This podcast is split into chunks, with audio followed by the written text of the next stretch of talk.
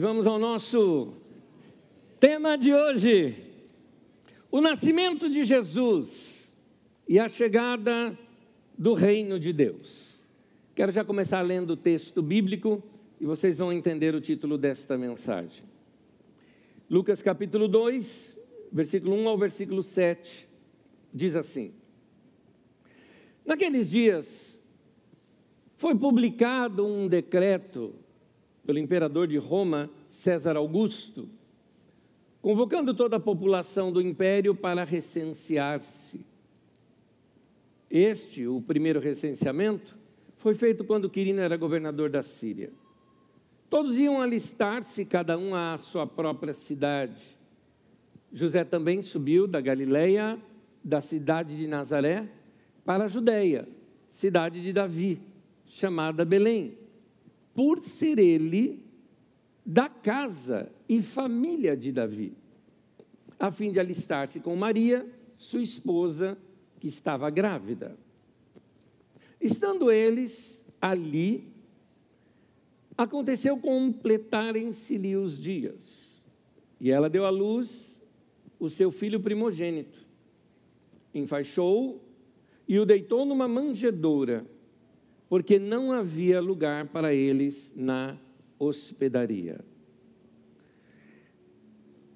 Ao longo dos anos, a nossa cultura, principalmente atualmente, isso já aconteceu na Idade Média, mas foi amplificado na nossa geração por causa da nossa cultura cinematográfica. Houve uma influência sobre a leitura desses textos colocando algumas coisas que não se encontram no texto. E o texto do nascimento de Jesus passou a ser transmitido para nós de uma forma muito dramática. Essa é a história que você vê nos desenhos e ouve na maioria dos filmes, principalmente de Hollywood. É assim: o casal está indo para Belém. E a mulher já sente as dores de parto no burrinho, montada no burrinho. A bolsa vem estourar e ela procura rapidamente um lugar. Eles não encontram nenhum lugar porque a cidade está cheia.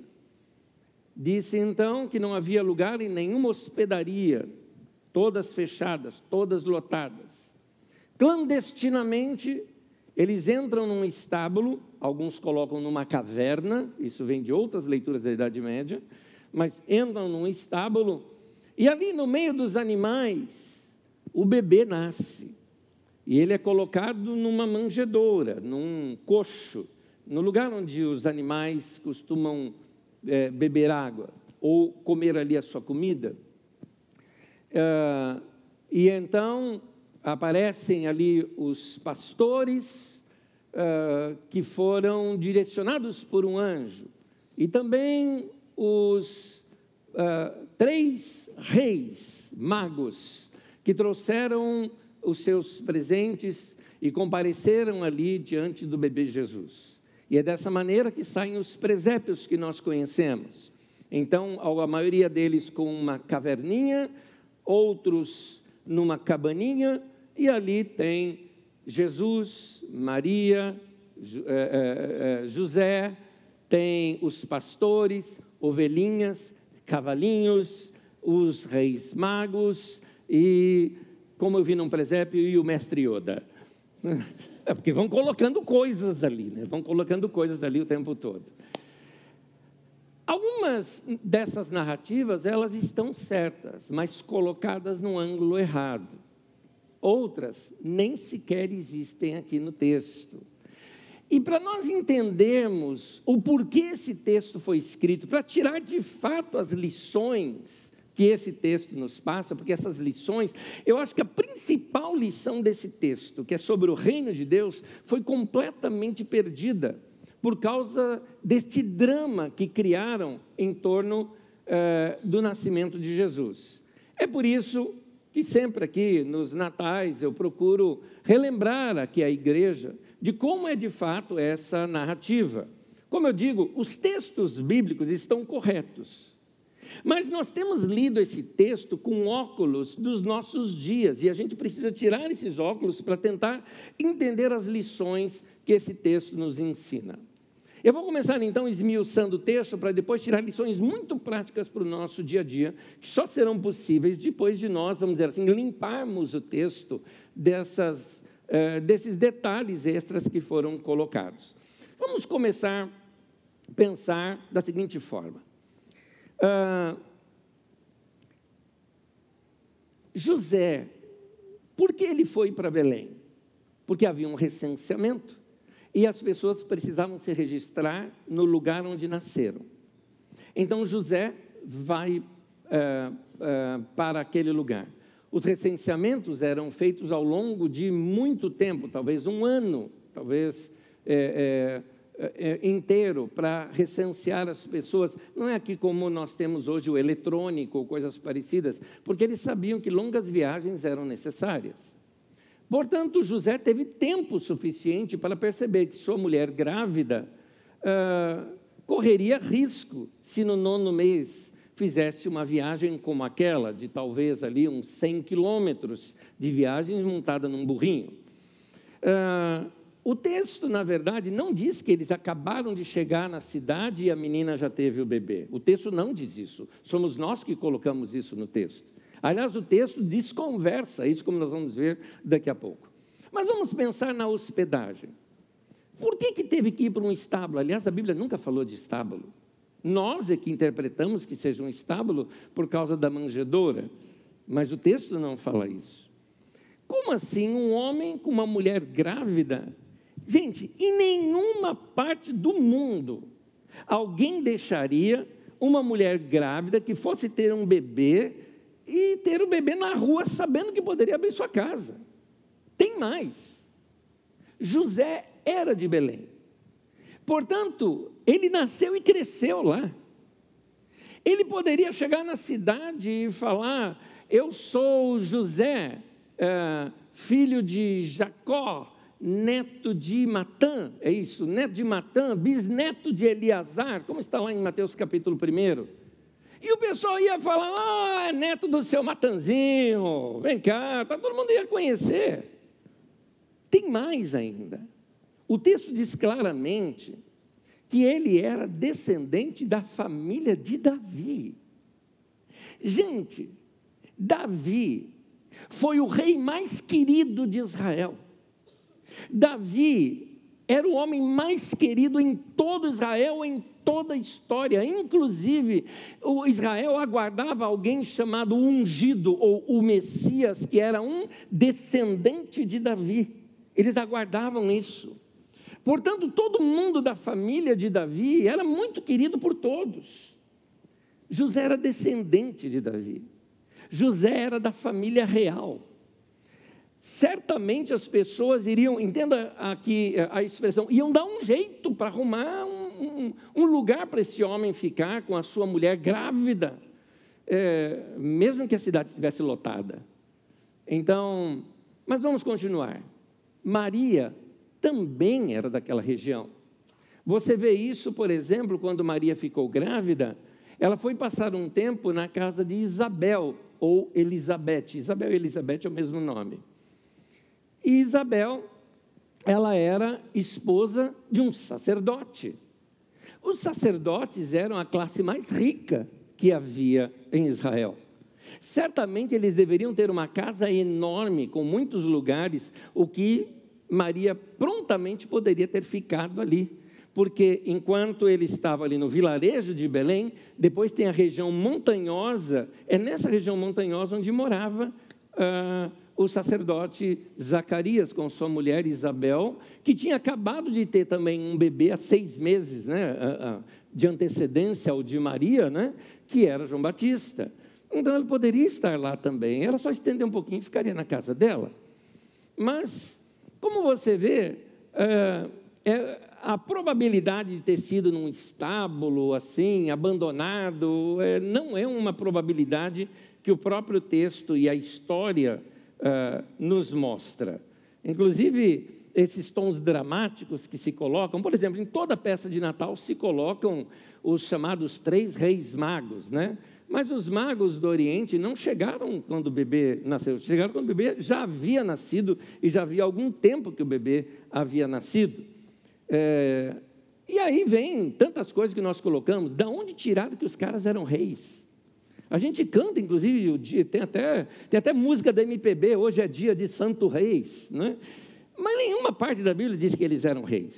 Aliás, a probabilidade de que não eram reis era muito maior, porque afinal de contas, se eles foram, fossem reis, viriam com suas comitivas. Imagina três comitivas enormes de reis chegando num lugar, e o texto não mostra nada disso. Usa apenas a palavra mago. Aliás, nenhum lugar diz que são três. Falam que eram três presentes, daí que supõe-se que eram três pessoas. Mas a gente sabe somente que era de dois para cima, porque fala no plural. É o único motivo que a gente sabe. Mas esses magos chegaram tempos depois também ali. Enfim, nós colocamos coisas no texto que o texto não fala. Já já a gente costura tudo isso e mostra a probabilidade do que o texto realmente está mostrando. Uh, essa, nessas peças dramáticas, colocam então esse, esse drama, não encontrou nenhum lugar, e a mulher está com dor de parto, então entra aqui clandestinamente num estábulo e ali o bebê nasce. Mas não é o que o texto diz. Lucas capítulo 2, versículo 6, vou mostrar para vocês em duas traduções aqui. Diz assim: Enquanto estavam lá, ou seja, eles já estavam em Belém, chegou o tempo de nascer o bebê. Ou como diz a, a outra tradução, estando eles ali, aconteceu completarem-se-lhe os dias, mostrando claramente que ela já estava no local quando chegou o tempo. Ele já estava ali há algum tempo em Belém, quando o bebê veio nascer. Sendo José carpinteiro, é muito provável que deu tempo até mesmo dele fazer lá o bercinho para o bebê. Mas a gente vê isso aqui um pouquinho mais adiante. Ah, no capítulo 2, no versículo 6 e 7, o 6 foi o que nós lemos, mas deixa-me ler inteiro, diz assim: Enquanto estavam lá, chegou o tempo de nascer o bebê, e ela deu à luz ao seu primogênito. É interessante, primogênito, primogênito é o primeiro filho. Isso mostra que o escritor já sabia que Maria teve outros filhos também.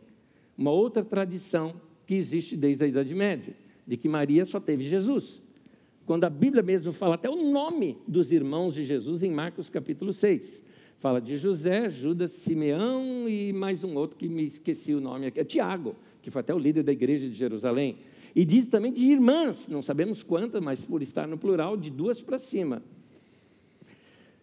E ela deu à luz ao seu primogênito, envolveu em panos e o colocou numa manjedoura, porque não havia lugar para eles na hospedaria. Aí, Anésio, está escrito que não tinha lugar na hospedaria. Se ele foi para uma manjedoura, só poderia ter sido num estábulo. Não, querido. Essa é a nossa leitura.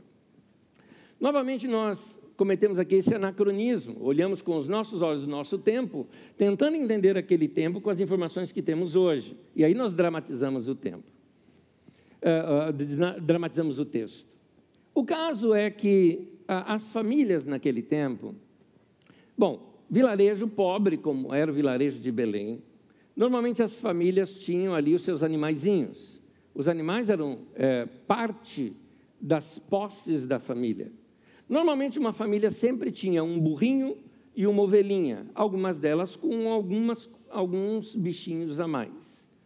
E esses bichos ficavam, esses animais, ficavam dentro da casa. As casas é, daquele tempo eram casas de um cômodo só, bem longo, esse cômodo, geralmente declinado para quando lavasse a água escorresse para o fundo da casa.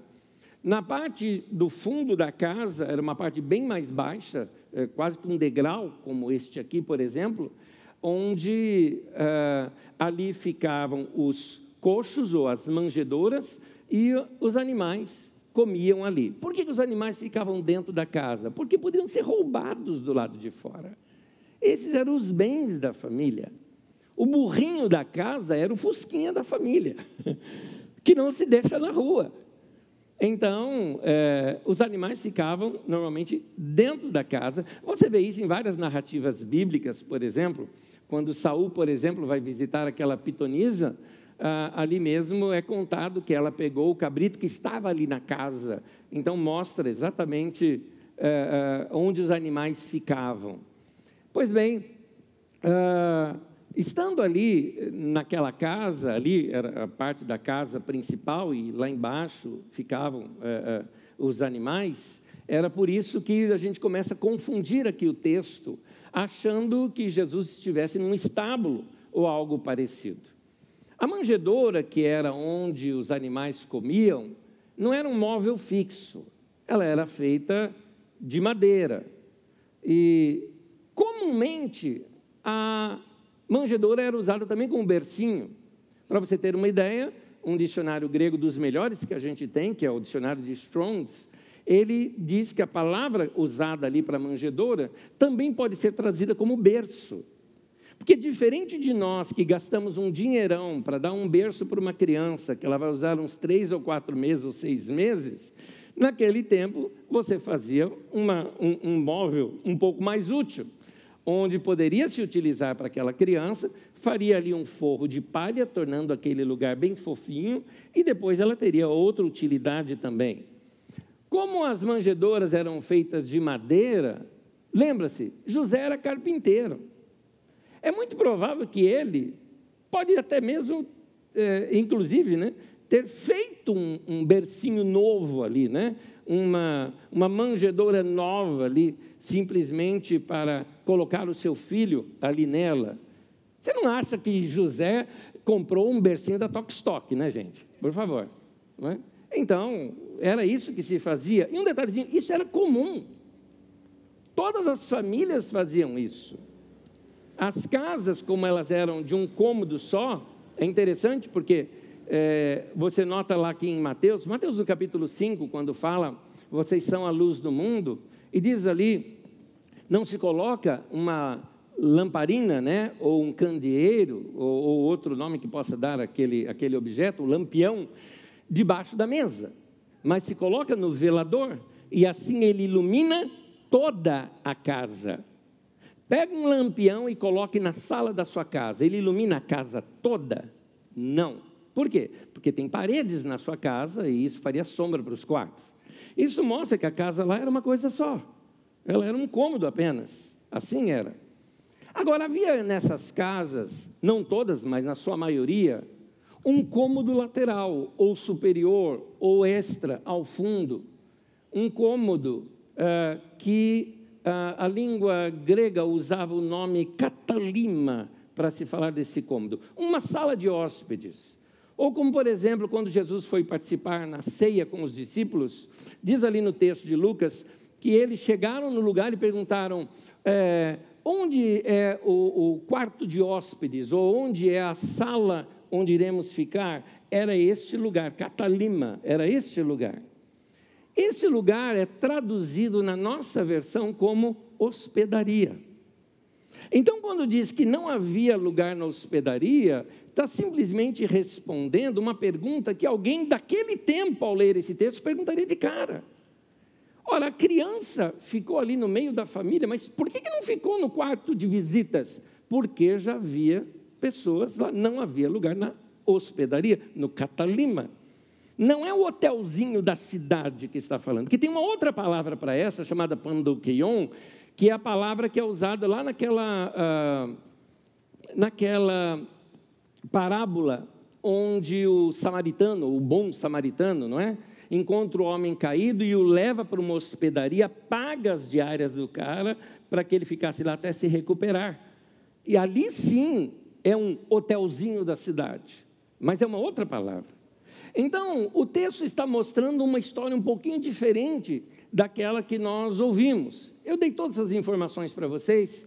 Se vocês ah, entrarem na nossa playlist do Didaquê, nos nossos estudos bíblicos que nós fazemos, ali a gente dá detalhe por detalhe, inclusive com figuras para você compreender. Procure lá o nascimento de Jesus, você vai encontrar detalhadamente esses, isso que eu tentei aqui resumir para vocês. Vou resumir agora a história de Jesus, como ela realmente está descrita nas Escrituras Sagradas. Eles viajaram de Nazaré para Belém. onde foram recebidos numa casa. A criança nasceu ali, dentro de uma casa, provavelmente de um parente, é o mais provável. Foi enfaixada, como era costume, e colocada na caminha dela, que no caso era uma manjedoura adaptada.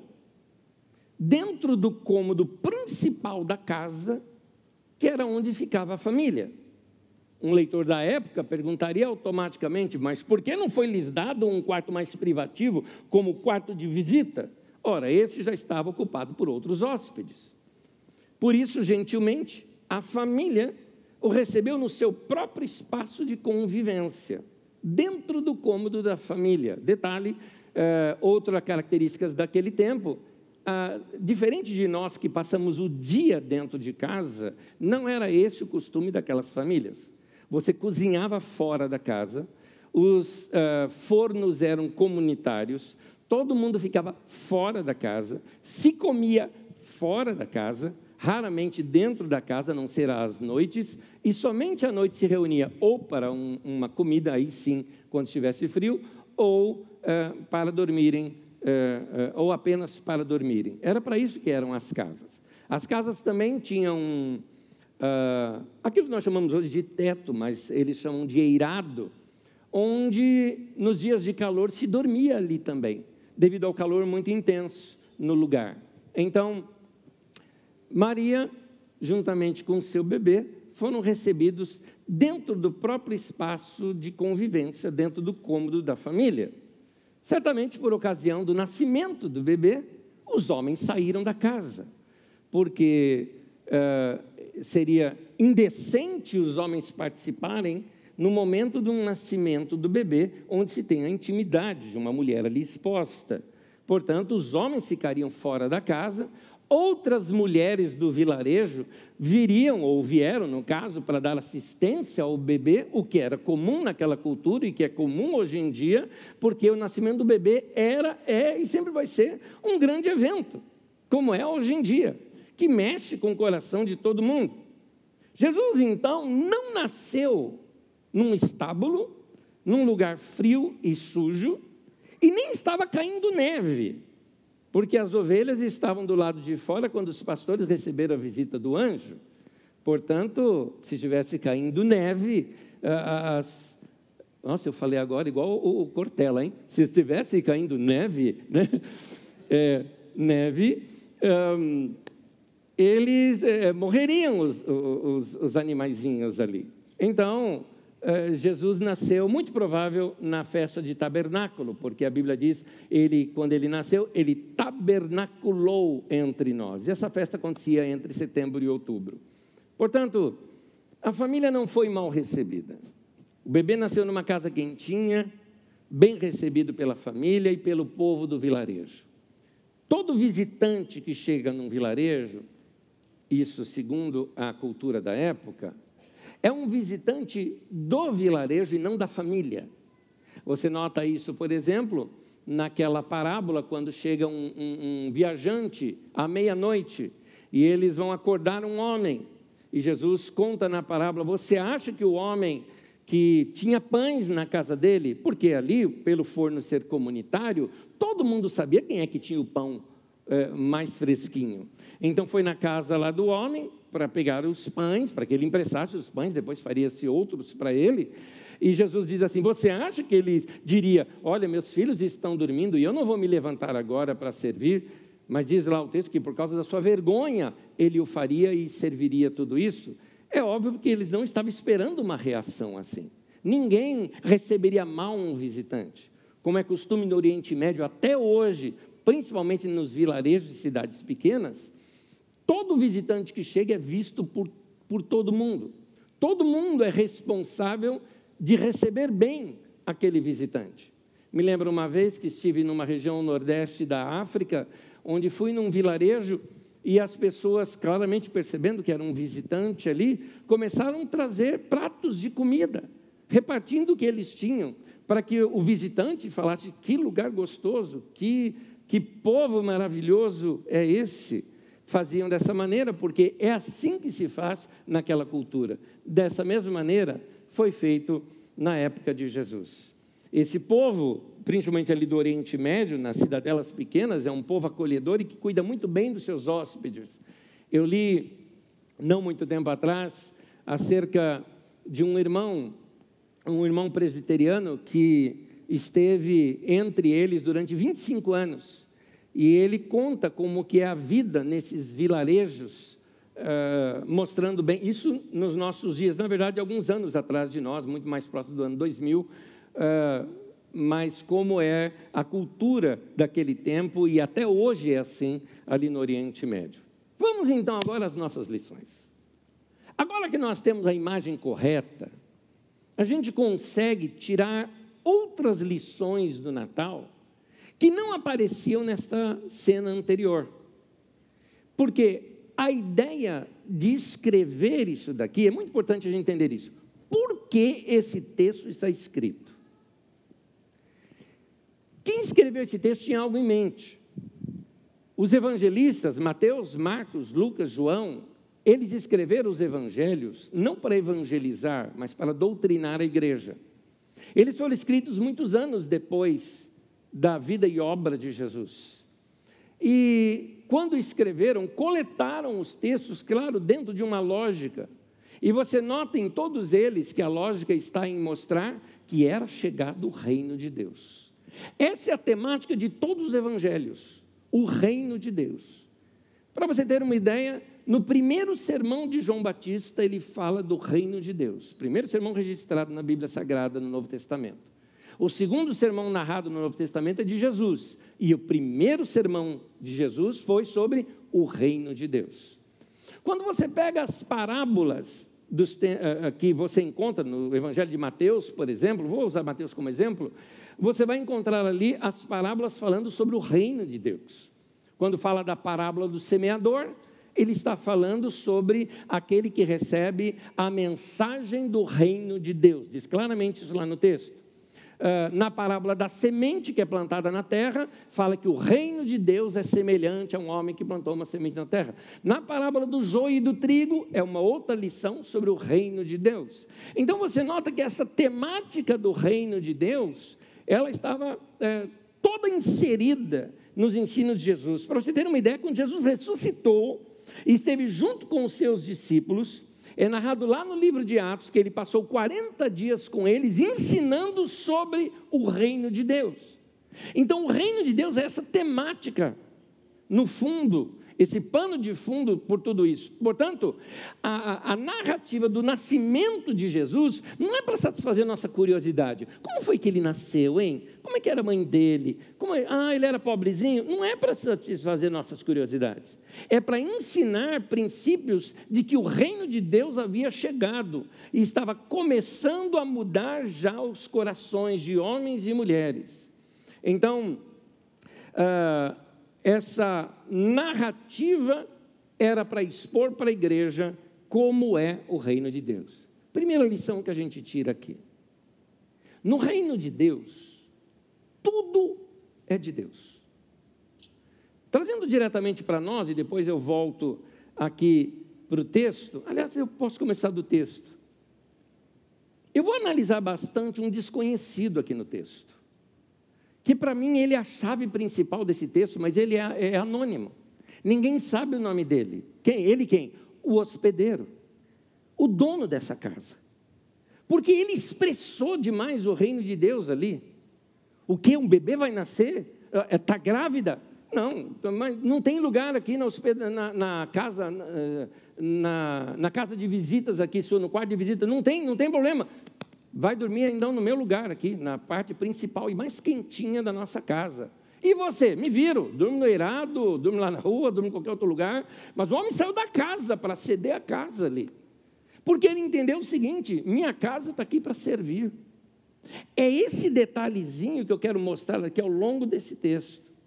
Primeira coisa, essa consciência que quando alguém tem um encontro com Jesus e começa a perceber o reino de Deus, ele entende, é reino, ou seja, tudo é de Deus. Trazendo para mim e para você, a tua casa é de Deus. Tem gente que fala o seguinte: olha, eu estou separando aqui o dízimo, né? Porque esse dinheiro é de Deus. Não, meu querido, é o 100% que é de Deus. É tudo que é de Deus. É você que administra, mas é tudo dele. O teu carro é de Deus. Vamos tirar os bens? Você é de Deus. A gente fala, Jesus nos comprou com o seu próprio sangue. Se nós somos comprados, nós somos dele. A minha vida é dele. A minha história é dele. Eu vivo para ele. Quem entendeu o reino de Deus entendeu isso. Nós somos apenas mordomos das coisas que nós possuímos, mas tudo que nós temos é dele. Quando você entende isso, muda seu comportamento, muda sua vida, muda suas atitudes, muda o gerenciamento do seu dinheiro, muda até mesmo como você dirige o seu carro. Porque se o carro é de Deus e não é meu, você já dirigiu o carro do lado do dono do carro? Imagina o dono do carro machucou alguma coisa, pede para você dirigir e você está ali dirigindo e o dono do lado. Você não passa em farol vermelho, você não, não ultrapassa a velocidade, porque o dono do carro está ali do lado. Pois é, essa consciência você tem que ter quando você é, percebe que os seus bens são de Deus. Se o dono do carro chega assim e fala: opa, meu vizinho ali, ó, para, para, para o carro aqui, vamos dar carona para ele. O que, que você faz? Ah, beleza, para o carro, abre a porta, entra aí. Estou dentro. O dono está falando.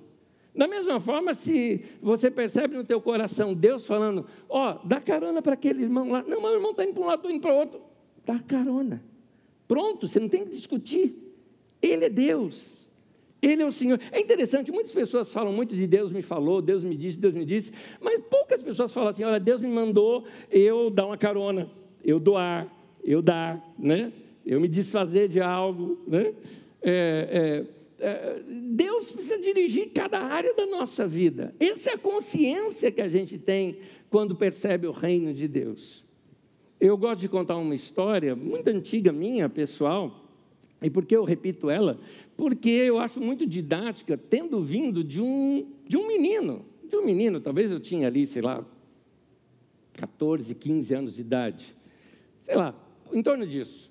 Em torno de 14, 15 anos de idade, provavelmente 14, né? 15, 15 no máximo, mas 14 anos de idade, eu uh, fui com um amigo, um amigo da minha escola que havia se convertido. Tinha evangelizado ele, ele tinha se convertido a gente orava junto, a gente estudava algumas coisas juntos. Aí eu fiquei sabendo que ia passar a vida de São Francisco de Assis, num cinema lá em São Paulo. Cinema velho, gente, lá na Praça da Sé, meu Deus do céu. É, horrível o cinema, mas é, a gente queria assistir a vida lá do São Francisco de Assis, Irmão Sol, Irmã Lua, era o nome do filme, lembro até hoje.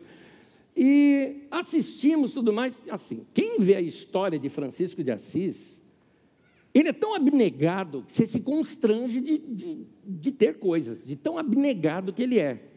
Era um rapaz de família rica e que decidiu eh, doar todos os seus bens aos pobres e viver no meio dos pobres. É encantadora a história de Francisco de Assis. E aí nós voltamos impactados com aquela história de Francisco de Assis.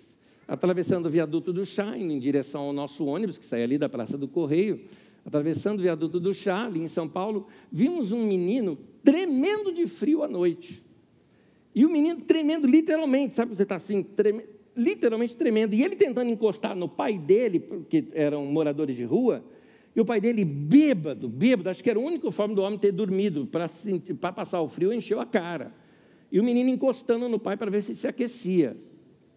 A hora que eu vi aquela cena, eu falei, não é possível, eu fui tirando já a minha blusa, para dar. Quando me dei por conta, meu amigo foi antes de mim, tirou a blusa antes de mim. Eu falei, não, pode deixar que eu dou. Ele falou, não, eu vou dar. Eu falei, não, eu vou dar. A gente fica brigando os dois ali. Demos os dois. Eu dei a minha blusa e ele deu a blusa dele também lá para o menino. O menino agradeceu demais e tal, e se aqueceu. E nós fomos para casa felizes. Alguém pode dizer assim: que maravilha, né? E o Espírito Santo esquentou o teu coração. Só o coração, irmão, porque estava um frio.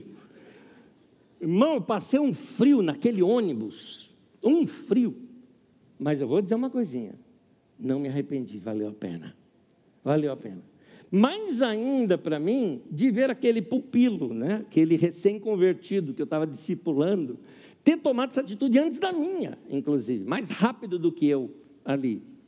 É, é, e alguém diz o seguinte: não, mas que bom, né? A gente tem tanta coisa para doar, meu irmão. Eu vou contar um negócio para você. Eu não tinha, não. Aquela era a minha única blusa de sair. Quem foi pobre sabe essa expressão o que, que é. Você tem aquela blusa que você pode usar em casa, mas a blusa de sair é outra. E o detalhe, eu estava pagando ainda ela. Eu estava pagando, porque eu era office boy. Então a gente não tinha muito dinheiro, tem que comprar em tantas prestações. Eu lá pagando ainda aquela blusa, mas foi ela mesmo que a gente que, que doei. É, eu contei isso para você para dizer o seguinte: quando entendi que o reino de Deus era tudo é de Deus, e se houve uma impressão no coração para dar, não é para questionar. Não é para questionar. Nessa semana, almocei numa padaria aqui de Osasco, saí daqui da Carisma, fui numa padaria, comer alguma coisa. Em frente à padaria, umas, é, uma senhora com duas crianças vendendo bala. Vendendo bala para sobreviver. Ela não pediu nada, não pediu para comprar comida, não pediu dinheiro, não pediu nada, só queria vender as suas balas. Eu vi na entrada, na saída, comprei os lanchinhos, é, lanchinho salgado, depois também uh, um, uns, uns, doces que eu esqueço o nome, raban, rabanada, rabanada, é aquele de Natal, não é? Aquele pãozinho que, gostoso, delicioso, aquele negócio. Então, comprei algumas daquela lá também, para cada uma delas. Quando eu entreguei, eu me lembro até agora da cena da menina. A hora que a mãe, ai, que coisa linda, muito obrigado, moça. A hora que ela abriu assim, a criança enfiou, já pegou e já começou a comer. Ela estava com fome, tadinha, com fome. Aí eu percebi, porque eu estava de vista com o dono do, do estabelecimento que estava no caixa, fuzilando assim, né? Eu falava, está alimentando esse povo, fica aqui na minha frente. Dei de ombros. Problema dele com Deus, não comigo, né? É, as pessoas são muito mesquinhas. Ele tinha mais condição do que qualquer outro de suprir aquilo. Mas isso é outro assunto. Enfim, siga essas direções. A gente fala muito sobre reino de Deus, e agora, se nós entendemos que Jesus é o nosso rei, ele vai começar a dar essas direções para a nossa vida. O reino de Deus é assim. A tua casa é de Deus, seus filhos são de Deus, teu dinheiro é de Deus. Quando nós damos o nosso coração para Deus, nós estamos dizendo que tudo é dele. Tudo é dele. Essa é a beleza do Evangelho que já se vê apresentada nessa história do nascimento de Jesus. Ali inaugurado o reino de Deus na terra. Esse homem que hospedou ao bebê Jesus, ele agiu com entendimento no reino de Deus. De maneira alguma deixar um bebê nascer na rua. Vai dormir na minha casa. E na melhor parte da casa, na parte mais quentinha. Por quê? Porque o entendimento do reino de Deus é que Deus é o nosso Pai, nós somos irmãos, portanto, nós somos uma família. E viver no reino de Deus é como viver em família. Em família, tudo se reparte, tudo se ajuda. E assim, família, assim, sempre tem um lugar para mais um. Alguns de vocês fizeram ceia de Natal e daqui a pouco alguém da família falou: Olha, eu estou passando aí. Vem, vem. Quando a gente é pobre, a gente fala: põe água no feijão. Vamos embora. Você, mas eh, você entende que é família. E no reino de Deus é assim. Outra verdade que a gente encontra aqui é o seguinte: no reino de Deus só vale o que se faz por amor. Porque não se faz, por exemplo, para ganhar prestígio. Tanto que Jesus é o personagem mais famoso da história no mundo. É o mais famoso. E o homem que abriu a sua casa para hospedar Jesus, para nascer Jesus, a gente não sabe nem o nome dele. Fez porque ama. Não fez para aparecer na história.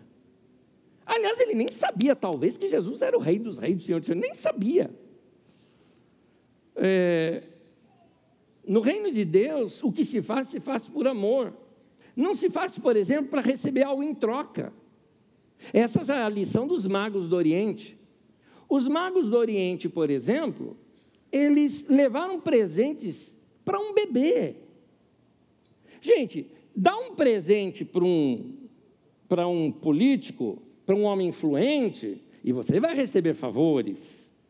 Mas deu para um bebê, não está esperando nada em troca. Deu porque entendeu que tinha que dar. Então, no reino de Deus, não se faz por obrigatoriedade, não se faz por estar constrangido. Ninguém é obrigado aqui a fazer boas obras e tudo mais, obrigado não, porque só vale se você fizer por amor. Eu, o, o Gil, um dos pastores aqui da Carisma, me mandou um pequeno vídeo do, uh, do irmão querido lá do Digiscópio, Gonçalves, e ele estava contando ali na entrevista algo que me chamou muita atenção. Eu nem estava no meu esboço, eu ia repetir aqui isso com vocês, tão impactado que eu fiquei. Gostei demais. E ele estava contando um, um, um, outro podcast que ele ouviu. E aquela pessoa é, era um cantor norte-americano contando algo que ele fez. Ele passou num, num drive-thru desses que a gente conhece por aqui, mas lá tem, por exemplo, de café, como a Starbucks. Ele passou e ele resolveu fazer o seguinte: ele chegou no, ali no caixa e falou: Olha, eu estou pagando o meu, mas eu quero pagar a da mulher aqui de, do carro de trás. Faz um favor para mim, eu estou pagando aqui o café dela, fala para ela que ela é uma pessoa muito amada. Só isso. Segundo ele, ele disse: Olha, eu saí de lá, nem vi quem que era a mulher, só percebi que era uma mulher, porque eu olhei no, no retrovisor, vi que era uma mulher, uma senhora. Não vi quem era a mulher, não vi a reação dela, não vi nada, simplesmente fui embora. Mas eu saí com uma sensação tão gostosa, simplesmente porque paguei um café por um desconhecido. Simplesmente porque eu fiz uma ação despretensiosa, sem querer receber nada em troca. Aí o outro entrevistador, já o entrevistador, completou a situação, falou: Eu vou te explicar o porquê. Ele contou que estava vendo pesquisas em cima de vários hormônios que nós temos no nosso corpo, por exemplo, oxotina, oxotina. Como é esse nome, meu Deus do céu? Ocitocina, acertei agora, yes. É, depois da Covid a gente vai esquecendo as coisas, né? O que eu estava falando mesmo? Mas vamos lá. Então, é, ele falou que é, esse hormônio, que alguns chamam de hormônio da felicidade, outros chamam de hormônio do amor, aquela coisa que dá aquela sensação boa, gostosa, diz que todas as vezes que nós fazemos uma boa ação despretensiosa, isso é liberado no nosso corpo. Mas não só no nosso corpo. Isso é liberado também em quem recebe. E não só quem recebe. Se alguém assistiu aquilo e viu aquela ação, também é liberado naquela pessoa. É por isso que quando você vê uma ação de boas obras, aquilo mexe com você. Como uma vez, foi recente, eu e a Magda, eu já contei isso aqui, mas repito essa. Eu e a Magda paramos aqui uh, na autonomista mesmo, numa, numa entrada que vai dar ali para a rua da estação, e tinha um cara de moto com uma mulher atrás, e na, na, em dois, né? Ele e a mulher, é, na nossa frente, e ele pegou assim, aquela motona, parou, parou na nossa frente e tal, e desceu do carro. Olha que ele desceu, e era um cara assim, todo fortão e tal, desceu, foi tirando a jaqueta, eu já engatei o carro, né? Falei para a Magda também, ó, vamos ficar de olho. Não sabe como é que é o negócio, fica de olho e tal, tal, tal. Daqui a pouco ele falou sim, não sabia se era comigo, mas não era, era alguém atrás de mim, na verdade um vendedor de bala na rua. Ele chamou ali o rapaz, tirou a jaquetona dele, deu para o rapaz e falou, está muito frio para você ficar aqui assim. E deu para o cara. A moça ainda pegou, e enquanto isso abriu a bolsa, sacou alguma coisa, deu ali para o rapaz, e nós ficamos com essa cara de, meu Deus, que pecado. Como eu pensei errado.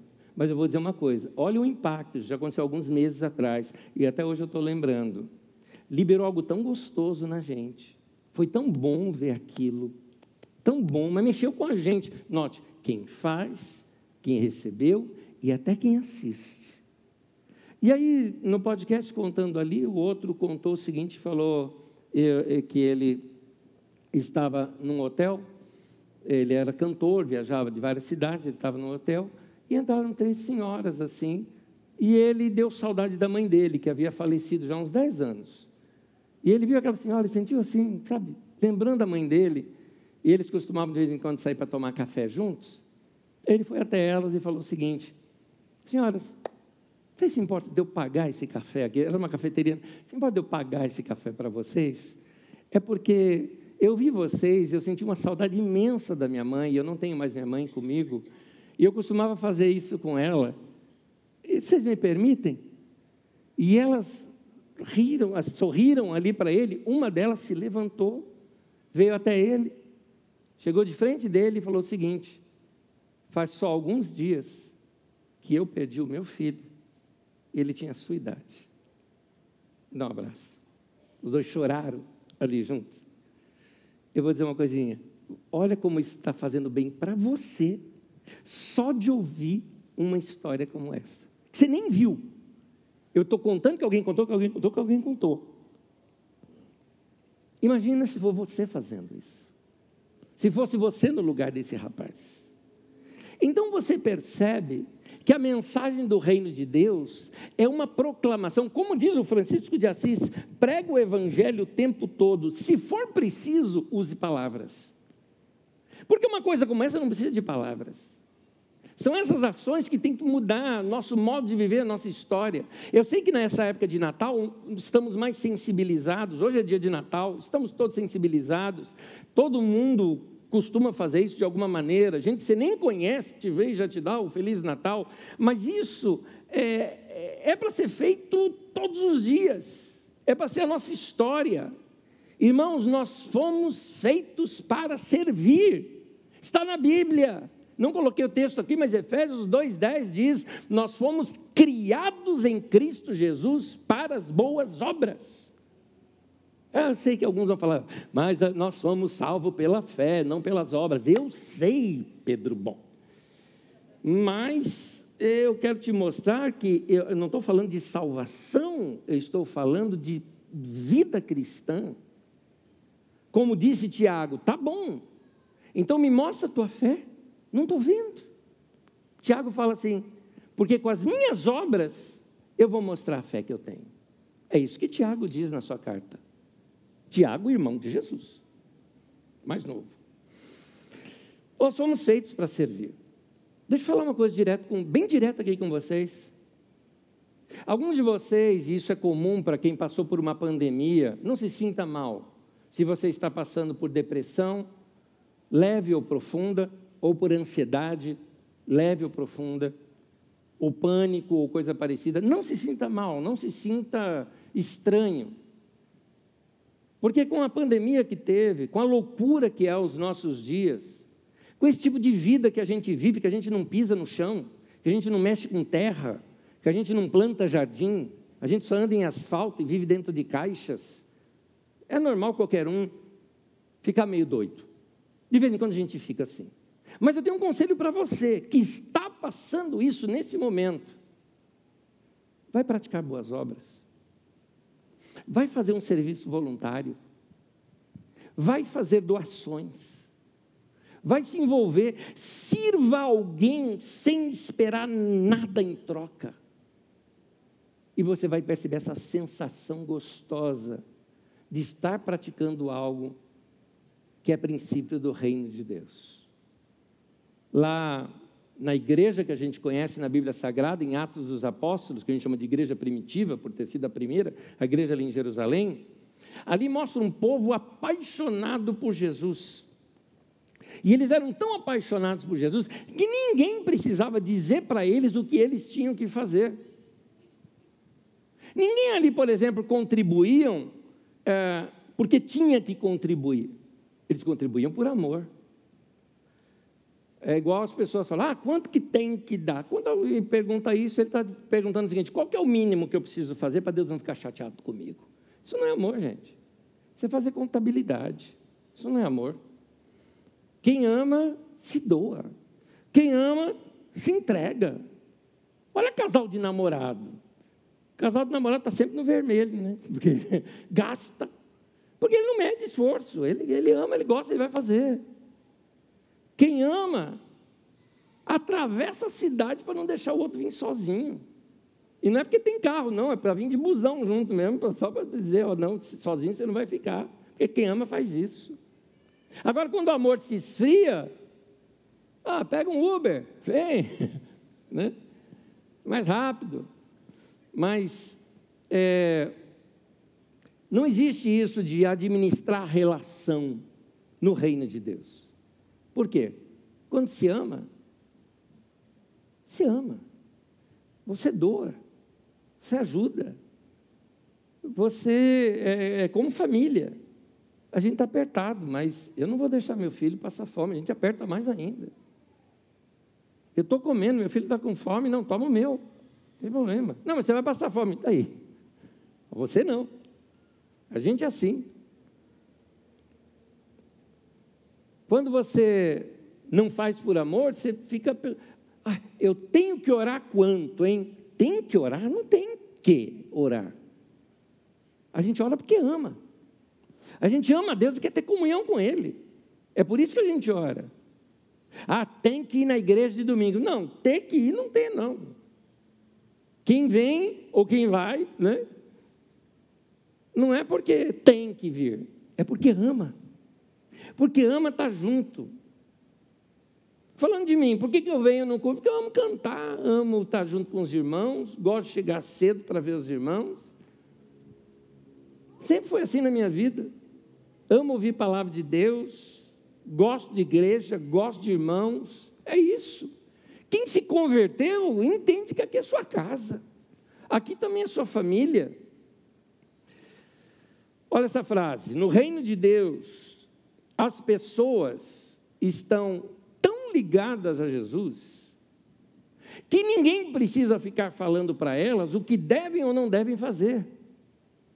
Porque na sua relação com Jesus, elas já sabem o que tem que fazer. Ou seja, ninguém faz por obrigação. Ama, sente vontade de fazer e faz. Tem desejo de fazer, está disposto a fazer, então como diz ali no texto bíblico, eles livremente se dedicavam ao ensino, se dedicavam à comunhão, se dedicavam a partir do pão, se dedicavam às orações, se entregava diante disso. Quero terminar. E chamando você para um momento não só de reflexão, mas de mudança. Porque no primeiro sermão de Jesus e no primeiro sermão de João Batista, que foi sobre o reino de Deus, a primeira frase não é reino de Deus, é arrependam-se, porque é chegado o reino de Deus. E a palavra arrepender-se ali não é ficar chorando, ou bater no peito, ou chicote nas costas, não é nada disso. A palavra ali é metanoia, mudança de mente, mudança de atitude, mudança de direção. Talvez a mensagem hoje acordou você que já é crente, já é cristão. Você ama o Senhor, você se sente parte do reino de Deus, mas talvez hoje mostrou para você o seguinte: que você está muito egoísta, que você está vivendo mais para você, que você repartiu pouco, que você tem coisas para doar que até agora nem se preocupou em doar, que você já teve chance de ajudar pessoas e não ajudou que você tinha recursos para ajudar um pedinte, por exemplo, mas preferiu fechar a janela do carro. Então, se arrependa. Muda hoje. Muda agora. Propõe aí no teu coração, fala, eu vou mudar. Essa semana vai ser diferente. Já nessa semana, começo hoje. Um momento diferente na minha vida. Vamos vasculhar os nossos armários e tirar. Nossas casas estão cheias demais. Vamos esvaziar um pouco as nossas casas vamos fazer doações, vamos fazer melhor as nossas contas do mês. Dá para apertar um pouquinho mais e fazer uma compra melhor no mês e ajudar gente que está em necessidade. Vamos contribuir com cestas básicas. Vamos ajudar gente que está passando fome. Vamos repartir o que a gente tem com pessoas que nada têm. Quando nós fizermos isso, de fato, nós atendemos ao chamado de Jesus e a sua pregação. Primeira que ele faz, arrependam-se, é chegado o reino de Deus. Então, meu irmão, minha irmã, entra para o reino. Vem viver a vida do reino. Faz como este desconhecido que hospedou Jesus. Na rua você não vai ficar, não. É minha casa. Minha casa é tua casa. vem para cá para dentro. Provavelmente era tio ou irmão ali de José, não é tio de Jesus, irmão de José. Mas é família. O reino de Deus é assim, é essa sensação de família, que a gente não quer deixar ninguém passando necessidade. Amém. Vamos ficar em pé e vamos terminar. Tem uma última frase aqui para falar com vocês. Quem está diante de Jesus,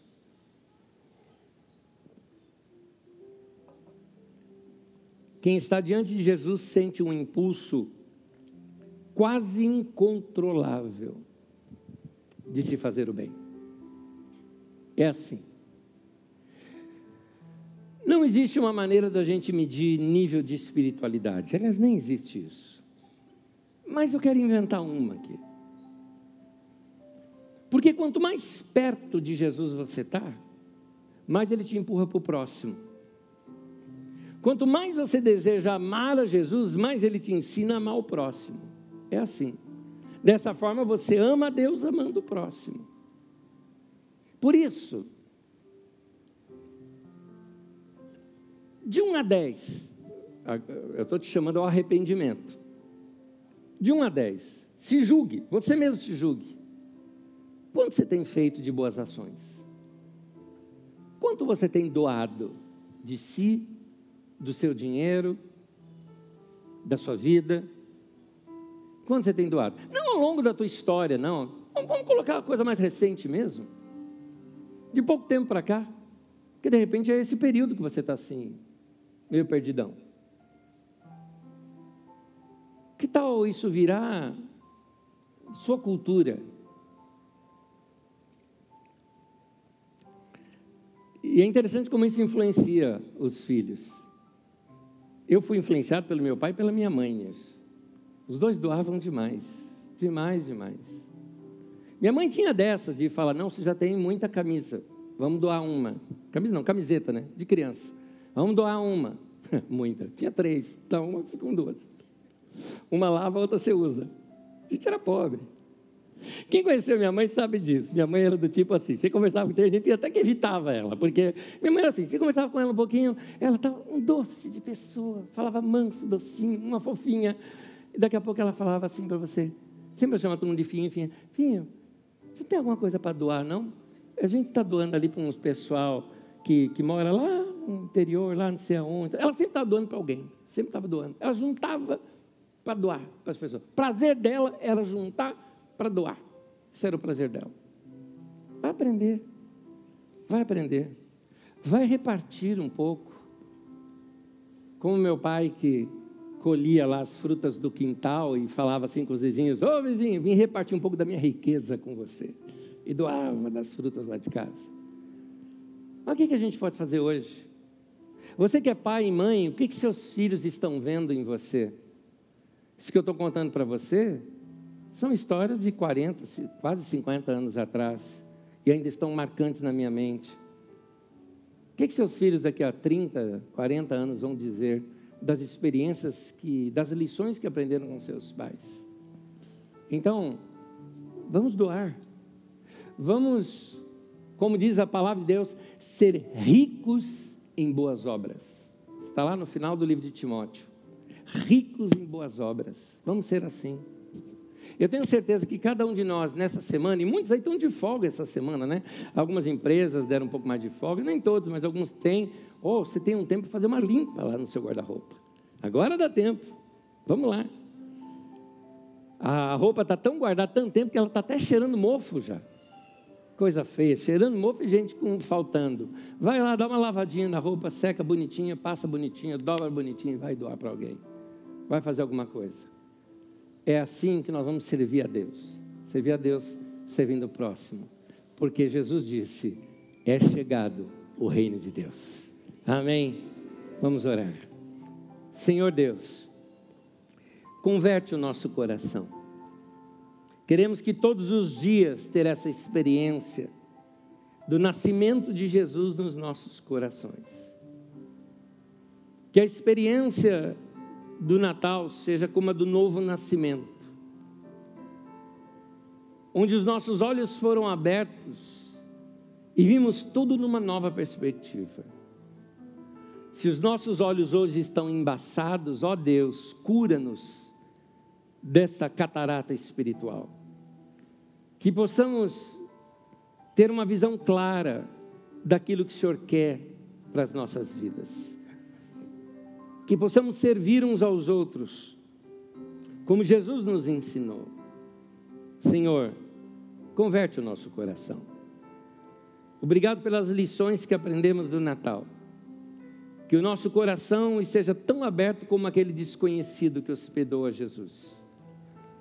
E que a nossa vida seja uma pregação por si só, uma pregação do teu reino. Que sejamos agentes desse reino, pregadores deste amor, seguindo não só a grande comissão de pregar o evangelho a toda criatura, mas também o grande mandamento de amar o Senhor acima de todas as coisas e o próximo como a si mesmo. Seja assim na minha vida, seja assim na vida dos meus irmãos. Seja uma semana diferente para todos nós.